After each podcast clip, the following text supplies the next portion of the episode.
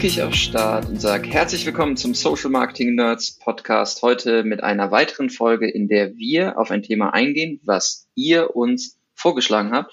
Denn wir sprechen heute über das Thema, was geht eigentlich lokal? Was kann ich als lokales Unternehmen, ähm, was viele Standorte hat oder einen Standort hat, auf der Facebook-Werbeplattform reißen? Und da haben wir uns einen Gast eingeladen, den ihr bereits aus vergangenen Podcast-Folgen kennt und der auch schon ein paar Mal bei uns auf dem Adscamp als Speaker ähm, dabei war. Wir haben nämlich den Jakob zu Gast. Hallo Jakob. Moin Jan.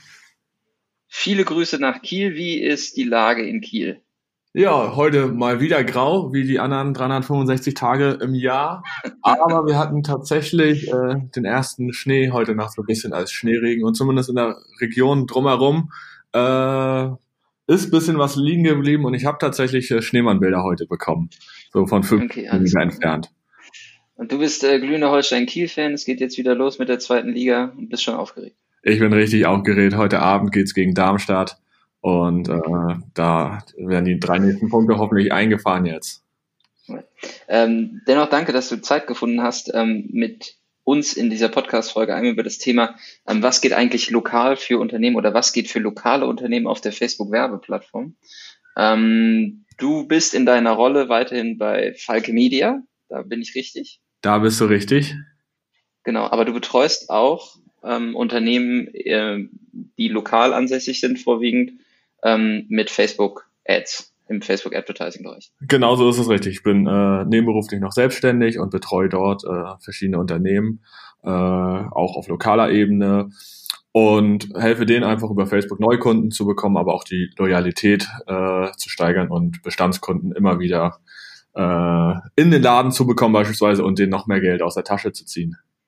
Naja, gut, also lokale Kundenbeziehungen auf, äh, aufbauen ist ja nicht nur Geld aus der Tasche ziehen, sondern einfach auch ein langfristiges Kundenverhältnis aufbauen.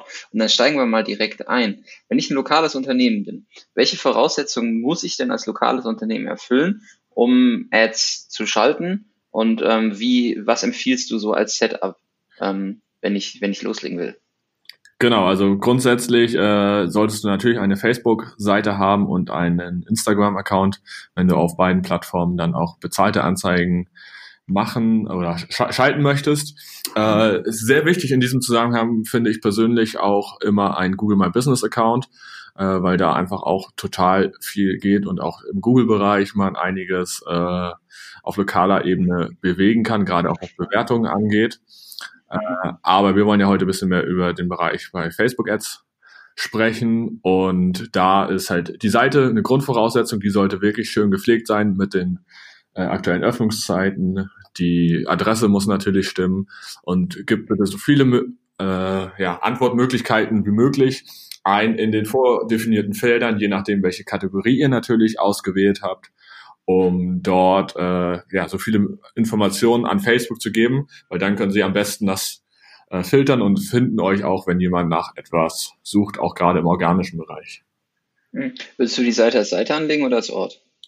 Ich würde die Seite als Seite anlegen, aber du kannst natürlich einen Ort angeben. Hm.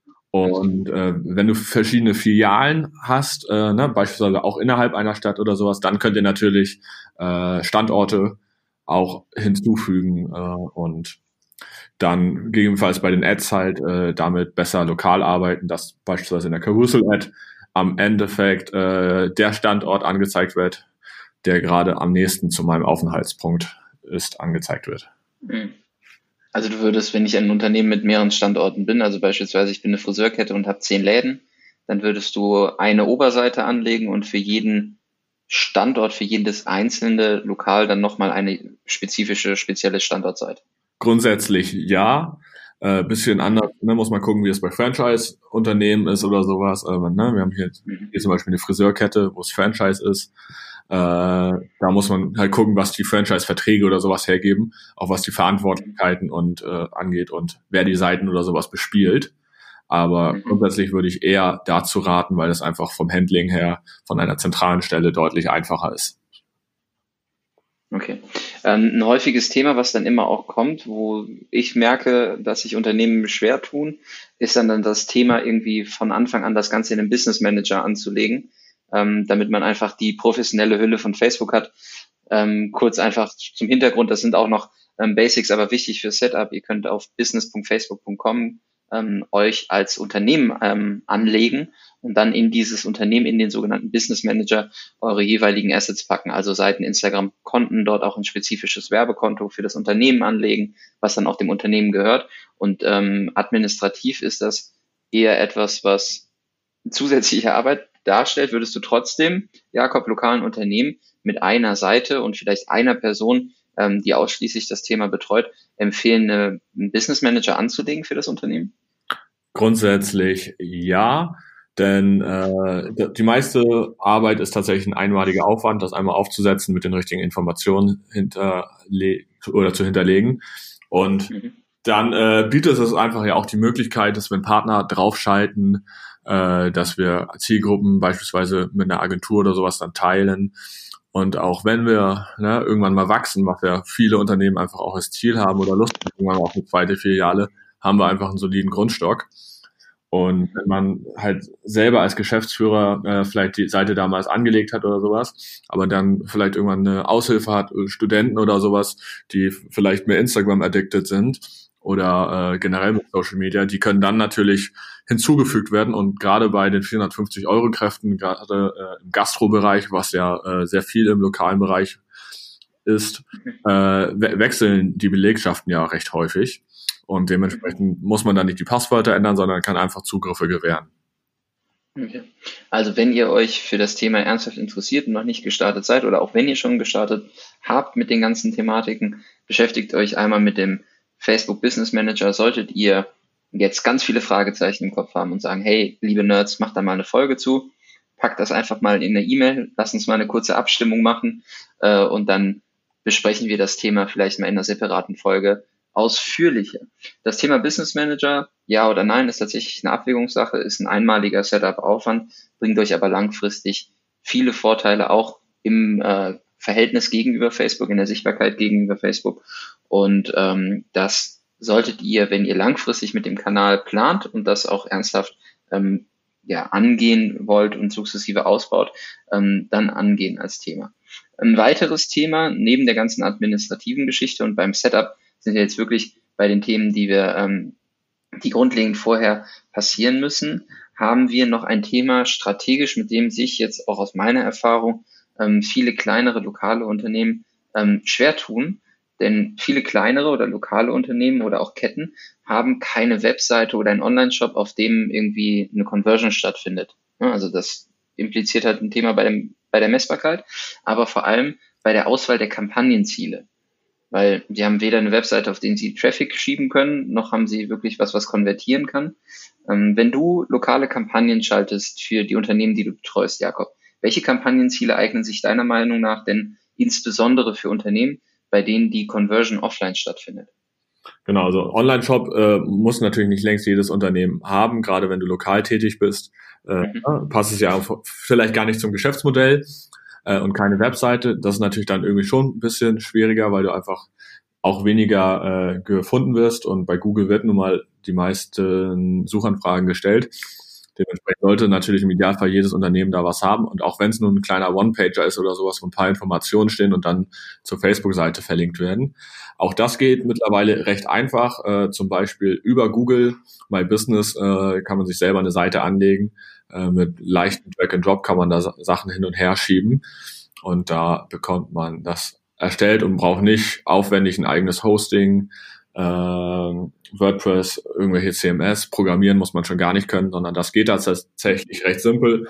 Und dann könnte man beispielsweise auch mit Kampagnenzielen wie Traffic arbeiten.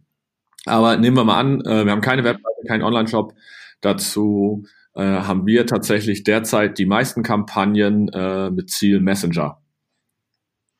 Okay, spannend. Also Click-to-Messenger-Kampagnen? Genau, Click-to-Messenger-Kampagnen. Wir haben recht äh, viele Kampagnen, gerade wo es dann auch um Bewertungen oder so gibt, weil die Leute halt einen Google-Account haben, äh, einen TripAdvisor-Account haben oder sowas, wo wir dann äh, beispielsweise an Leute Anzeigen ausspielen, die kürzlich in dem Restaurant essen waren und dann kriegen sie eine Messenger-Ad und äh, sagen, hey, wir würden uns freuen über eine Bewertung. Am Endeffekt bekommst du auch noch eine kleine Überraschung.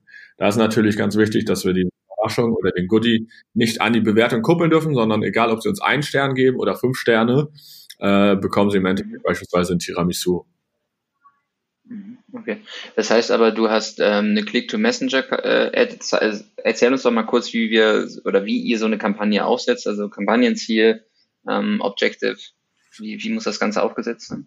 Ja, äh, zum einen äh, haben wir natürlich den ganzen Paid-Bereich, wo ich gleich zu komme, aber viel machen wir tatsächlich auch organisch, gerade so mit Bestandskunden, was dann Richtung Bewertung gibt.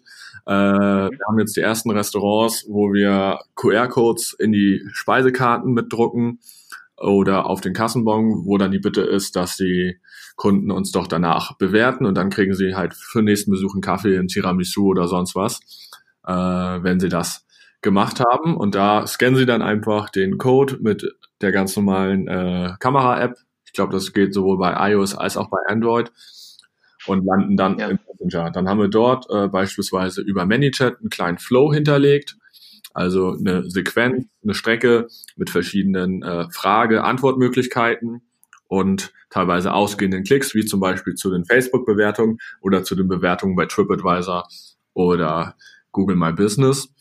Und wenn Sie darauf äh, ja, die Bewertung geschrieben haben, können Sie halt klicken auf Fertig wiederum äh, in dem Messenger und äh, dann bekommen Sie Ihren Gutschein, mit den Sie dann einlösen, einlösen können. Okay, und das konvertiert auch wirklich, also die, die scannen auch die Codes und äh, schreiben Nachrichten und geben Bewertungen ab und so. Das genau, das äh, läuft richtig gut. Äh, wir sind super zufrieden damit.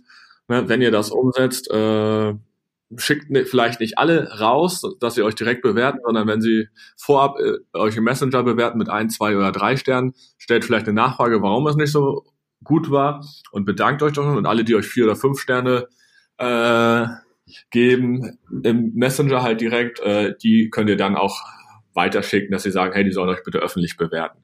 Weil also bevor die, bevor die Bewertung öffentlich äh, quasi erfolgt, klopfst du einmal im Messenger ab, äh, wie viele Sterne würdest du uns für das letzte Essen geben? Äh, auf einer Skala von eins bis fünf und die, die Net Promoter Score hoch haben, also vier bis fünf, den sagst du danach, hier kannst du auch öffentlich bewerten. Genau. Clever. So, damit wir halt keine schlechten Bewertungen in der Öffentlichkeit haben und ja. nachhaken können. Ja, eine gute, gute Form der Vorqualifizierung, definitiv. Ich bin immer überrascht, ähm, dass dann doch gerade lokal ähm, das Thema Messenger scheinbar funktioniert. Ähm, wir haben aktuell keine Kampagne mit Click-to-Messenger, ähm, Kampagnenziel oder vom Setup her laufen. Ähm, aber das ist auf jeden Fall schon mal eine sehr gute Taktik, ähm, um lokal, glaube ich, die Bewertungen dann ähm, auch entsprechend zu steuern und äh, alternative Suchsysteme wie TripAdvisor ähm, sind natürlich auch immer spannend, wenn es gerade in der Gastronomie darum geht, neue Gäste in den Laden zu bekommen. Genau, und äh, gerade was den Messenger angeht, auch überregional tatsächlich, äh, gibt es jetzt seit gestern äh, in der Beta-Phase und soweit ich weiß für alle zugänglich, äh, sowohl Analytics innerhalb von ManyChat und auch ein ManyChat Pixel, den du auf deiner Webseite einbauen kannst. Und der trackt dann tatsächlich auch, wenn du einen Online-Shop hast, zum Beispiel die Values äh, und Purchases und auch vorgelagerte Events kannst du einstellen über den Messenger und kriegst so äh, Feedback von deiner Webseite, ähnlich wie der Facebook Pixel, bloß noch nicht ganz so ausgereift, äh, direkt halt in ManyChat rein. Also mega spannend und richtig geil, was die da äh, jetzt schon wieder aufgesetzt haben. Cool. Ähm, jetzt neben den ManyChat Messenger Geschichten, welche anderen Kampagnenziele würdest du lokalen Unternehmen empfehlen? Ähm, die begleitend irgendwie ähm, Sinn ergeben können? Genau. Früher gab es ja noch die Local Awareness Ads äh, direkt mhm. als äh, Ziel. Die haben wir ja leider nicht mehr. Zumindest habe ich die seit Jahren nirgendwo mehr gesehen.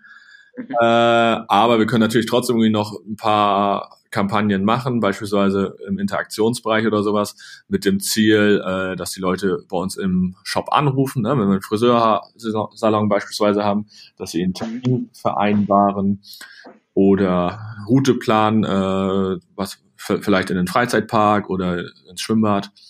Äh, mhm. Möglichkeiten gibt es, das sind dann ja, Interaktionskampagnen mit entsprechenden Call-to-Action-Buttons.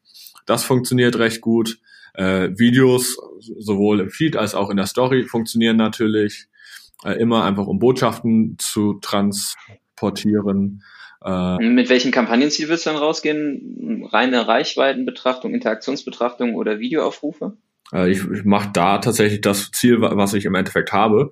Äh, und das mhm. meistens dann Videoaufrufe äh, und dann auf TruePlay optimiert, damit äh, ne, Leute möglichst das Video sich angucken und äh, ja, im Endeffekt die Botschaft wahrnehmen und dann müssen sie halt selber handeln. Und da kannst du natürlich dann aber auch nochmal, gerade wenn du Video hast, eine Retargeting-Kampagne machen und die Leute ein paar Tage später beispielsweise nochmal dran erinnern, dass es äh, nur noch diese Woche das Schnitzelbuffet gibt oder äh, wir einen Winterschlussverkauf haben im, in der Boutique oder so. Also ein Retargeting dann auf Basis des Engagement und der Video-Viewer. Genau, der Video-Viewer meistens oder halt Engager tatsächlich auch, ne, von der gesamten Page, weil oft ist da organisch nicht so viel und dann, wenn wir eine Kampagne machen, haben wir dann halt irgendwie schon fünf bis zehntausend äh, Interaktionen vielleicht mit einer Kampagne, ne, je nach Stadtgröße und Budget mhm. äh, und das mhm. ist oft ein Vielfaches von dem, was normal dabei ist, deswegen kann man da oder kann ich bisher ohne Bauchschmerzen eine allgemeine Page Custom Audience auf Interaktionsbasis bilden. Okay. Äh, du hast jetzt gerade schon gesagt, Budget ist ja bei lokalen Unternehmen immer so ein Thema. Ne? Jetzt soll ich Geld für Facebook und Instagram ausgeben. Ähm, wo soll ich denn noch überall Geld bezahlen? Ähm, wie gehst du da in der Argumentation vor? Äh, wie ermutigst du lokale Einzelhändler und Gastronomen, Geld bei Facebook und Instagram auszugeben?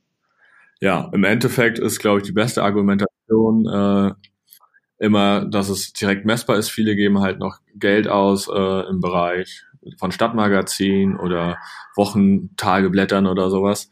Und da zahlst mhm. du halt deine Anzeige und weißt im Endeffekt nicht wirklich, was bei rumkommt oder sowas. Höchstens, wenn du dann irgendwann mal aufhörst, äh, dass jemand fragt, oh, euch gibt's noch? Ich habe eure Anzeige gar nicht mehr in der Wochenzeitung gelesen. Äh, gibt, gibt, gibt es schon noch. Gibt es euch überhaupt und, noch? Ah, okay. Auch andere Zielgruppen damit, ne? gerade äh, im Seniorenbereich ist noch nicht jeder bei Facebook oder Instagram. Aber grundsätzlich sage ich einfach, hey, das ist deutlich günstiger, da äh, einfach auch die Leute zu erreichen, wenn man sich die TKPs ausrechnet und vergleicht äh, mit den Leuten, die man tatsächlich auch erreichen möchte, weil du bei den ganzen Offline-Maßnahmen natürlich einen recht hohen Streuverlust hast. Hm. Bei so einer Kalkulation, was für ein TKP setzt du dann an, um zu sagen, so lass man ein Budget für Facebook und Instagram festlegen? Ähm, wir setzen meistens ein TKP von 5 bis 15 Euro an, je nachdem, äh, wie breit wir die Zielgruppe dort äh, ja, einschränken müssen. Ne? Wenn es natürlich jetzt nur um äh, Pfleger oder sowas innerhalb einer Stadt geht, sind das natürlich, natürlich deutlich weniger Menschen, als wenn du sagst, mhm. hey, ich bin jetzt das Steakhouse hier in der Stadt und möchte alle erreichen, äh, außer die Vegetarier. Und da ist es, glaube ich, generell äh, für viele auch ein Tipp, äh, einfach mal euren Kunden zu fragen oder euch selber zu fragen, wenn ihr gar nicht wisst, wen ihr erreichen wollt, wen wollen wir nicht erreichen. Ja? Mhm. Bei besagtem Steakhouse, die wussten auch nicht so wirklich, wen wir erreichen wollen. Dann haben wir gesagt, okay, wir spielen die Anzeige jetzt einfach an alle Menschen aus, außer Vegetarier und Veganer. Weil mhm. es ist einfach einfacher für die zu sagen, wer sind nicht unsere Kunden, als wer sind unsere Kunden. Das ist ein super Tipp. Also das ist tatsächlich was, was, was man ja dann auch, wenn wir gleich zum Targeting noch tiefer einsteigen können, äh, sich sehr gut zunutze machen kann.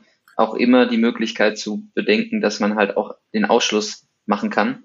Und äh, häufig weiß man tatsächlich eher, wie man ausschließen möchte, als wie man einschließen möchte. Genau, bin ich 100% bei dir, Jan. Oft kommen die Kunden einfach sagen, ja, wir wollen alle erreichen. Ne? Mhm. Oder wollen alle mit Kindern erreichen oder sowas. Ja, alle mit Kindern sind auch meine Eltern, weil ich auch deren mhm. bin und sonst was. Ne? Also Deswegen ist da tatsächlich über das Ausschlussverfahren äh, super gut. Okay, das heißt aber dann in der Budgetierung, je breiter die Zielgruppe ist, desto eher setzt du ein TKP von 5 Euro an, je spezifischer die Zielgruppe ist, also je mehr Facebook quasi tun muss, um diese spezifische Zielgruppe zu erreichen, wirst du dann teurer, aber wahrscheinlich nicht in der Kalkulation teurer als ein TKP von 15 Euro. Genau, nee, meistens tatsächlich nicht. Kommt dann natürlich auch ein bisschen drauf an, wie groß ist unsere Zielgruppe und wie viel Sättigung möchte ich erreichen. Ne? Mhm. Äh, weil ich finde so gerade ab 45, 50 Prozent werden die TKPs dann deutlich teurer, wenn man sich mal äh, die Ver Ver Verläufe von den Kampagnen auf lokaler Ebene anguckt.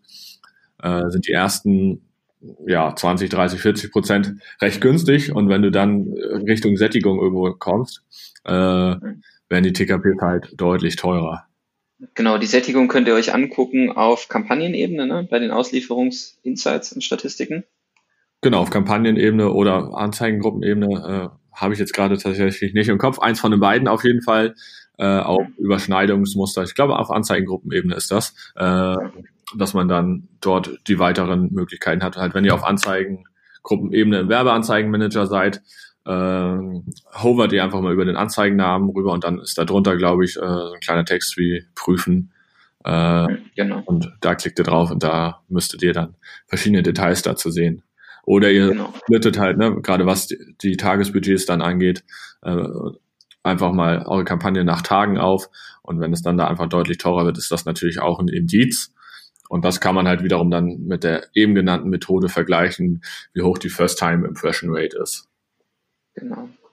Ähm, um diese Sättigung zu erreichen oder dann auch die richtigen Zielgruppen zu erreichen, hattest du ja schon richtig einen Tipp gegeben ähm, oder einen Tipp, der tatsächlich ähm, sehr effektiv ist, auch bei größeren Kampagnen, wenn ich jetzt äh, nicht zwingend ein lokales Unternehmen bin, ähm, was auch ziemlich gut funktionieren kann, erstmal zu definieren, wer ist denn nicht meine Zielgruppe. Ähm, gehen wir mal auf das Thema Targeting ein. Ähm, jetzt haben wir die Herausforderung in der Zielgruppenauswahl, dass wir durch die Lokalität sowieso schon lokal begrenzt sind und eingeschränkt sind.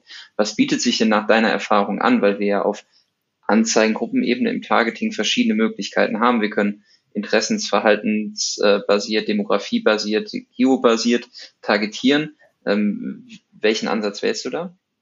Ja, ist natürlich auch äh, so eine Standardantwort, kommt drauf an.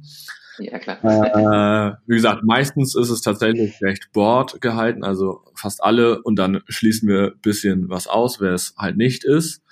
Ähm, wir gehen auf bestimmte äh, Stadtteile teilweise, ne? gerade wenn es irgendwie Bezirke sind, wenn wir Richtung Versicherung oder sowas gucken, hat halt jeder Versicherungsmakler beispielsweise in der Stadt, wenn sie beispielsweise von der Allianz sind, halt irgendwie seine Gebiete und äh, kann oder darf dann äh, vielleicht nicht in einem anderen Stadtteil oder sowas werben. Äh, da können wir die Stadtteile ausschließen, sowohl auf Namensbasis als auch auf Postleitzahlbasis.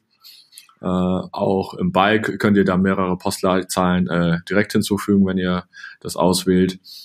Ähm, ja, sonst machen wir oft äh, halt die Stadt oder den Ort mit bisschen Umkreis. Und auch hier kann man halt wieder auf lokaler Basis, ne, also äh, beispielsweise, wenn wir in Flensburg unterwegs sind, also wählen halt Umkreis 17 Kilometer aus, was äh, da äh, das Minimum ist für einen Umkreis. Dann sind wir halt auch irgendwie ziemlich tief in Dänemark schon drin und dann würden wir halt Dänemark wieder komplett ausschließen noch, äh, weil wir da halt auf Dänisch dann ansprechen müssen. Äh, was wir vielleicht in der zweiten Anzeigengruppe dann machen, nur um die dänischen Gäste, die jeden Tag in Flensburg sind, anzusprechen. Oder auch hier in Kiel, wo wir äh, ne, irgendwie die Kreuzfahrtschiffe aus Skandinavien immer haben. Äh, die Urlauber sind natürlich ein gefundenes Fressen für uns, gerade in der Gastronomie, dass wir die da hinlocken und da schalten hm. wir halt auch Kampagnen auf Norwegisch oder auf Schwedisch. Okay, krass. Aber du ähm, hast eben schon den Broad-Ansatz gewählt, das heißt, du gehst eher bewusst breiter in das Targeting rein, versuchst die Spezifikation über das Lokale zu machen, also über Umkreis, über Postleitzahlen, über ähm, die Stecknadel. Genau. Ähm, und dann auch ja. Ja, weil die Interessen einfach äh, sehr generische, ne? Wenn jeder bei sich mal reinguckt, äh, wo er reinfällt. Also ich bin da bei Beauty drunter äh, und allen anderen möglichen Sachen. Äh, ich Heavy Metal war mir zugeordnet, ist eigentlich gar nicht so meine Musik. Äh, und da, da, da passt. Aber zum Beispiel der Bachelor wäre doch auch ein Interesse, was dir zugeordnet würde, was aber doch durchaus passen würde. Das könnte natürlich sein. Äh, ich glaube, da hat deine Frau ein bisschen was gemunkelt, die mir immer sagt, äh, was haben die denn da jetzt schon, schon wieder äh, gemacht? Und ich werde ja auch ja. meine Frau ein bisschen äh, gezwungen, ab und zu da zu gucken. Heute leider so, ja. Fußball da. Äh, da war der Aufschrei schon sehr groß. Mhm. Äh, ja, könnte natürlich auch reinfallen, aber äh, ich würde mich trotzdem nicht für Batida de Coco dann interessieren.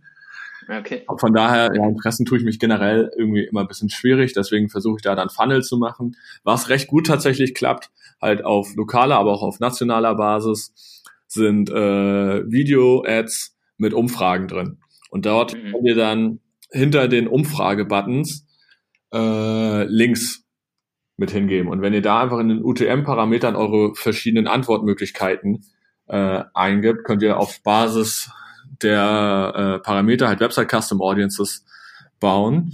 Und wir haben das im Moment zum Beispiel in einem Einsatz, wo wir nur Leute erreichen wollen, die im Labor arbeiten und äh, mhm. halt es anders irgendwie nicht hinbekommen zu targetieren und haben einfach eine Umfrage oder ein Video geschaltet auf ne, eine sehr breite Audience, die aber alle was irgendwie Richtung Labor zu tun haben oder Chemie und Physik und was weiß ich und haben halt mhm. gefragt, ne, arbeitest du im Labor? Ja, nein. Mhm. Und bauen uns so dann halt selber unsere Zielgruppe recht kostengünstig auf. Genau.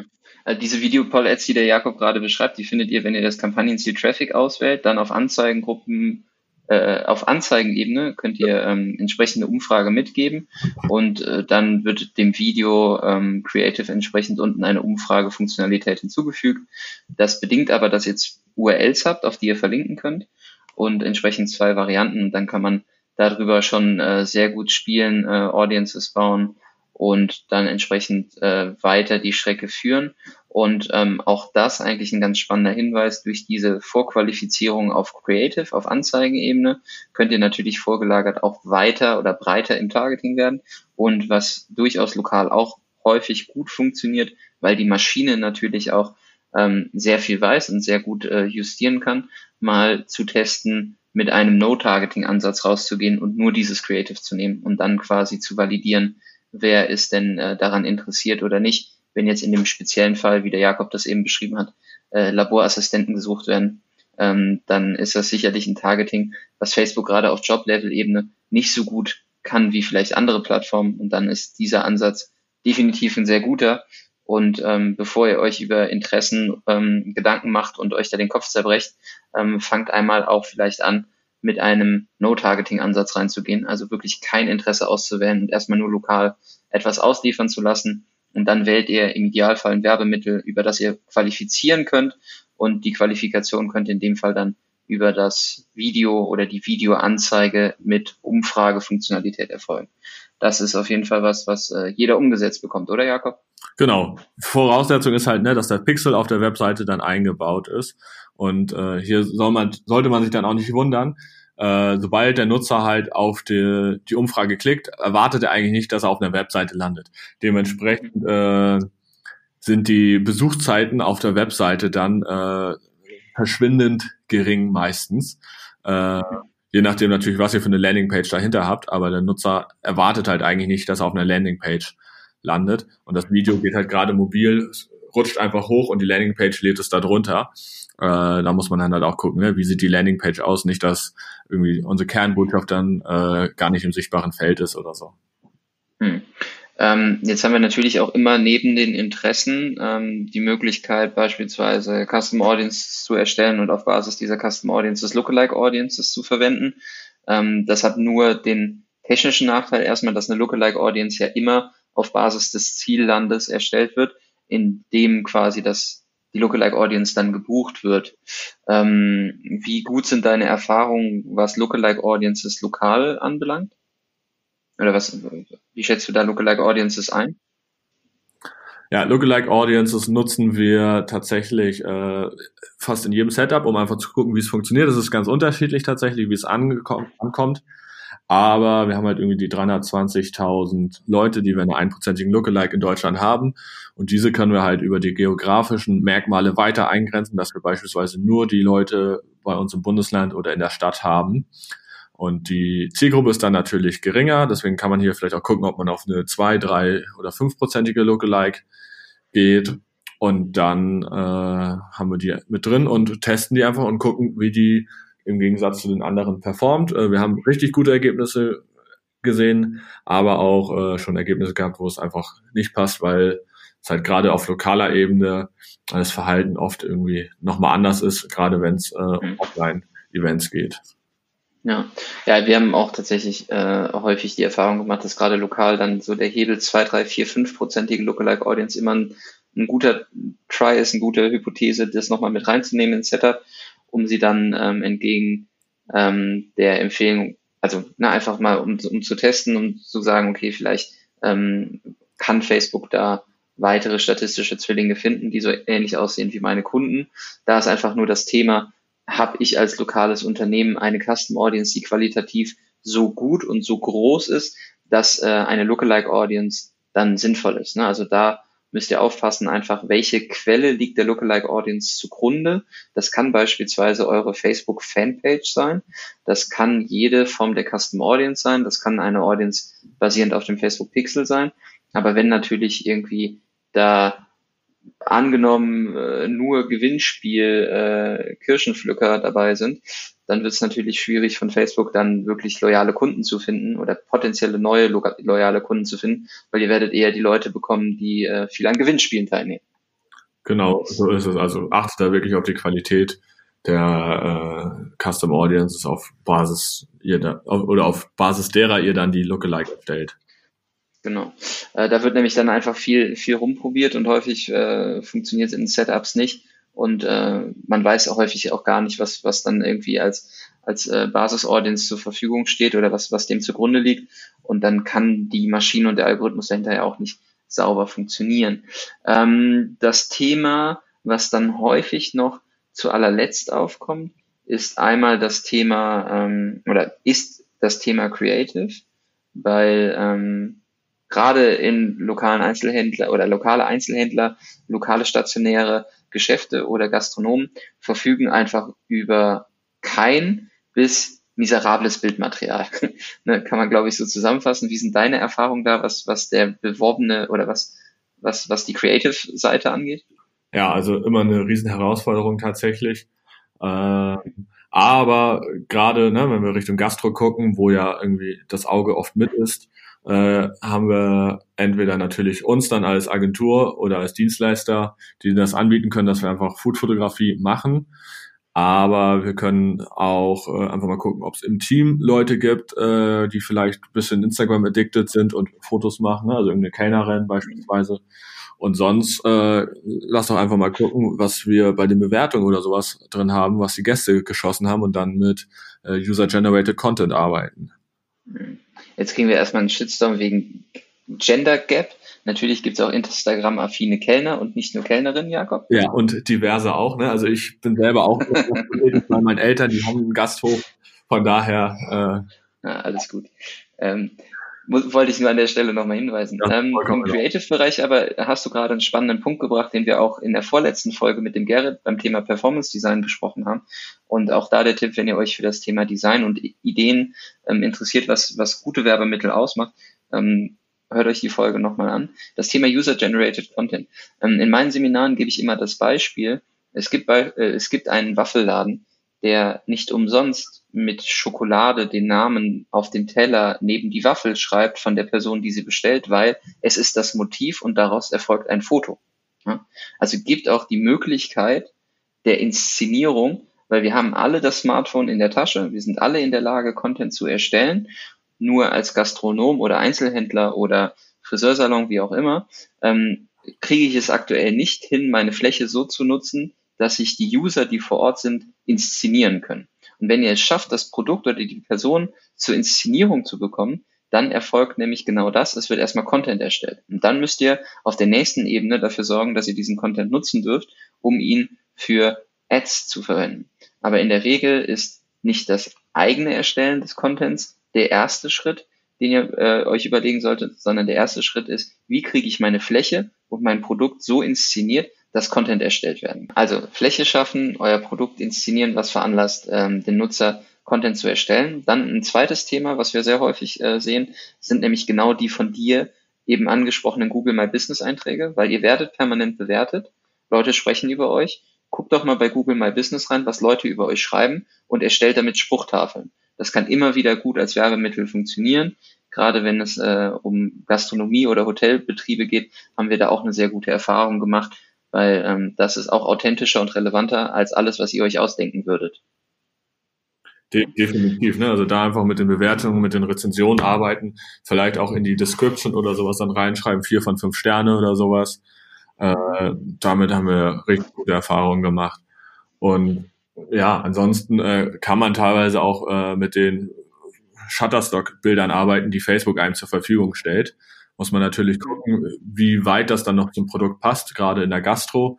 Aber, wie komme ich denn an diese Bilder, Jakob? Ja, erzähle ich gleich, aber nur um das nochmal zu Ende zu bringen. Ich glaube, noch ja. niemand hat einen Burger bei McDonalds bekommen, wie er in der Werbung aussah und im Endeffekt, wie er dann bei euch in der Pappschachtel war. Äh, von, von daher kann die Werbung dann natürlich immer ein bisschen übertreiben.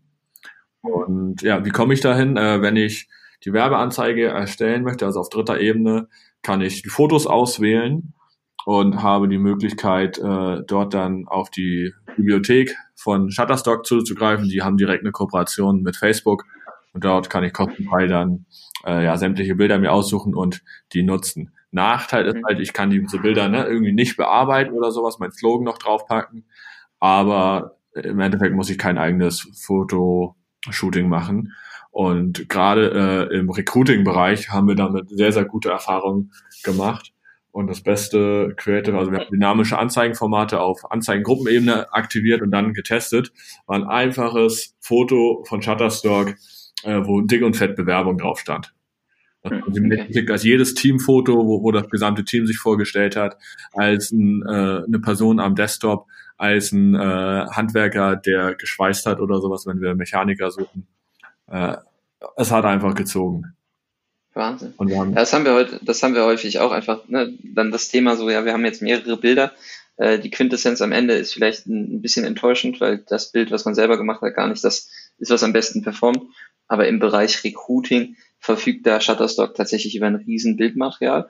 Und das, was ähm, ihr zusätzlich machen könnt, wenn ihr ähm, auf Anzeigenebene eine Slideshow erstellt, dann könnt ihr in der Standard, in dem Standard-Template, wenn ihr auf Slideshow erstellen klickt und ähm, oben das voreingestellte, die voreingestellte Slideshow auswählt, könnt ihr auch da ähm, mehrere, also bis zu zehn ähm, Bilder verwenden, die auch von unter anderem von Shutterstock kommen können.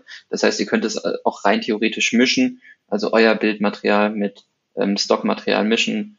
Dann hat man immer noch ein bisschen die Erwartungshaltung, die man steuern kann, aber hat visuell das transportiert, was man vielleicht nicht transportieren kann mit der eigenen Bilderbasis.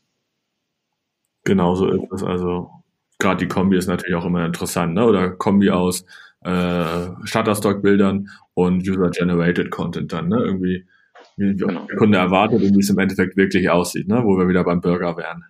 Macht die äh, Shutterstock-Bilder dann auch vielleicht ein bisschen authentischer, weil der Kontext äh, mitgegeben wird. So. Kann funktionieren. Kann sehr oft funktionieren sogar. ähm, am Ende dann von meiner Seite her ähm, noch die Frage, Jakob, hast du Tools oder Tipps, wie, äh, wie man bei Creative schnell oder auf Creative-Seite schnell zu einem Ergebnis kommt, fernab der Möglichkeiten, die Facebook uns zur Verfügung stellt? Ja, äh, ich glaube, wie fast jeder äh, es mittlerweile nutzt und kennt, äh, Canva als Tool finde ich da richtig gut. Äh, grundsätzlich da, was du vorhin auch angesprochen hattest, eure vorletzte Folge äh, mit dem Garrett äh, mal zu hören. Da geht es ja auch ganz viel um das Thema Creative. Äh, und habt ihr auch im Endeffekt eine Liste mit Tools, die dort vorgestellt werden. Canva, wie gesagt, ist das, was wir mit am meisten nutzen. Adobe Spark, äh, noch Lightroom als App, Mojo äh, soll auch ganz gut sein. Das sind die klassischen äh, Apps da. Und wer, es einfach ein bisschen größer haben will und auch dann immer Grafik zu gestalten, äh, muss es nicht immer Photoshop sein, sondern aktuell äh, ist Lumina 4 sehr stark am, am Kommen. Äh, ernstzunehmer Konkurrent, würde ich sagen, für Photoshop. Und ich glaube, bis zum 15. Äh, Februar gibt es irgendwie noch die Aktion, dass du das für 69 Euro statt 100 irgendwas dir kaufen kannst. Also auch ein total tolles Tool, gerade für Influencer, auch irgendwie so mit Auto Sky Replacement. Da gab es ja mal so eine Geschichte mit einem, hm. die immer dieselben Wolken im Himmel hatte. Äh, das geht unter anderem auch mit solchen Tools und das ist generell, finde ich, sehr mächtig, wenn man halt nicht zu Adobe und zu Lightroom und Photoshop und sonst was wechseln möchte. Ihr braucht auf jeden Fall keinen Grafiker, sondern mit Canva und Lumia könnt ihr schon einiges äh, selber bauen und kommt da schnell zu einem Ergebnis. Und dann habt ihr, glaube ich, jetzt viele Tipps bekommen von vom Jakob und von mir, ähm, mit denen ihr starten könnt, mit denen ihr bestehende Kampagnen besser machen könnt. Ähm, wählt auf jeden Fall das richtige Kampagnenziel. Es gibt auch ohne Webseite ein Kampagnenziel oder mehrere Kampagnenziele, die für euch passen.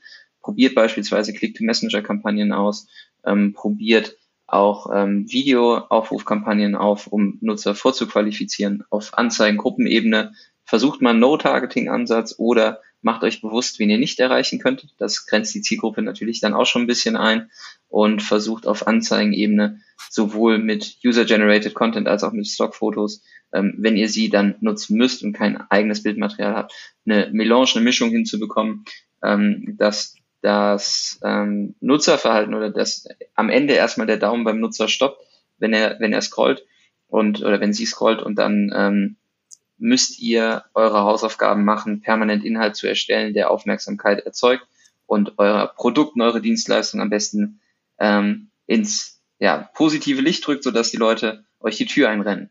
Genau, da, da wir ja jetzt aufs Ende auch zukommen, ist am Ende einer Kampagne immer die Mess Messbarkeit total wichtig. Äh, mhm. Natürlich auch im stationären Handel oder für kleine Unternehmen. Und das können wir halt äh, offline recht gut mit Gutscheincodes machen. Also wenn die Leute einfach vor Ort dann sagen, hey, ne, ich habe hier den Gutscheincode XY, entweder auf Tonspur oder äh, sie zeigen den vor. Und auch im Messenger funktioniert das super. Äh, wenn ihr das ähnlich wie in der App To Good To Go, falls ihr jemand kennt, äh, zum Lebensmittel retten, ähm, einfach sagt, hey, der Mitarbeiter an der Kasse oder in der Bedienung oder die Mitarbeiterin ähm, muss einfach dann einmal bei euch auf dem Handy äh, auf eingelöst klicken oder sowas, dann wird der Gutschein akzeptiert. Und so habt ihr dann einfach auch eine Messbarkeit, gerade im Messenger mit beispielsweise mit Kampagnen, die ihr gemacht habt und könnt im Nachgang sagen, okay, äh, wir haben 50 Gutscheine oder 50 Kontakte im Messenger gemacht und was weiß ich, 25 haben ihn dann eingelöst, im Endeffekt vor Ort, äh, hat man da eine richtig gute Messbarkeit, ja.